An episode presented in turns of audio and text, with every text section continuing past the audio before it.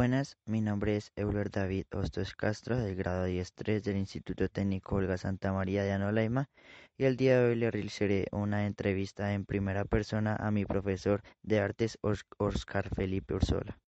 El objetivo de esta entrevista es darle respuestas a aquellas preguntas frecuentes que nosotros los estudiantes tenemos acerca de nuestros profesores. ¿Por qué ejerzo de docente? Yo creo que la finalidad de todo conocimiento es que uno lo puede impartir en algún momento. Precisamente para eso, para que uno pueda poder ir un poquito a los demás de lo que uno sabe. ¿Me veo ejerciendo de docente durante toda mi vida laboral? Yo creo que no, pero sí. De pronto no en el ámbito netamente académico, pero siempre va a estar uno ejerciendo de alguna forma la enseñanza. Puede ser en un colegio, puede ser en un trabajo, puede ser en el espacio que uno esté. ¿De qué ejercería si no lo hiciera como docente? Seguramente en espacios donde se puedan hacer creaciones, creaciones artísticas o, derivadas a, a, la música. ¿Qué siento minutos antes de entrar en el aula? A veces ansiedad, a veces felicidad, a veces desasosiego, depende del grupo. ¿Cómo quiero que me recuerden mis alumnos el día de mañana? Una persona justa y ecuánime. ¿Me siento libre cuando enseño? Relativamente. ¿Me siento feliz cuando enseño? Sí, eh, personalmente pienso que uno es feliz en el momento en que uno puede llegar a los demás. Entonces a veces la felicidad no es completa, ¿no?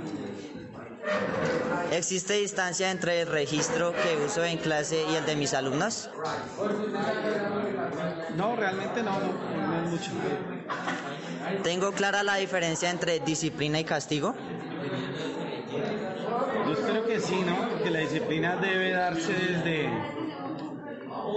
desde, desde la persona, ¿no? Y el castigo en últimas es como, pues son prácticas que en últimas han ido como en, han ido desapareciendo, ¿no? La idea es que la gente tenga disciplina por sí sola. ¿Sería capaz de entender lo que voy a explicar hoy si tuviera la de mis alumnos? Sí. Eh, ¿Qué beneficios me aporta llegar punto a la clase? Poder organizar, ¿no? Que realmente si uno es organizado, generalmente la clase es organizada y al revés, si uno, si uno no está organizado y llega tarde, pues no puede, no puede, no puede organizarse tampoco. ¿Cuántos cursos llevo explicando lo mismo de la misma forma? Pues uno dura una cantidad de cursos, ¿no? Seguramente pueden ser 20, 30. Pero en cada, en cada, cada, curso que viene, pues uno va variando cosas que se da cuenta uno que no funcionaron.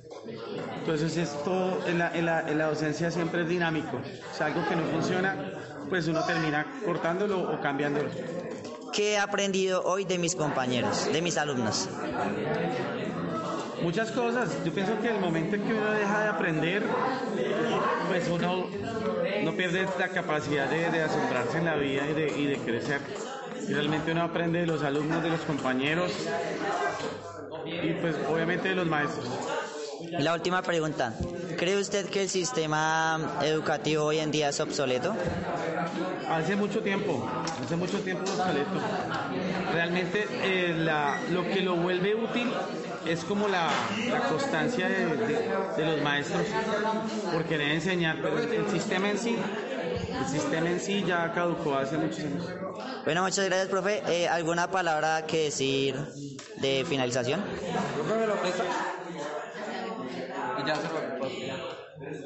Nada, pues yo pienso que eh, uno debe ejercer la docencia mientras sea feliz con ella, ¿sí? Porque en últimas lo que uno es, lo que uno transmite a los demás.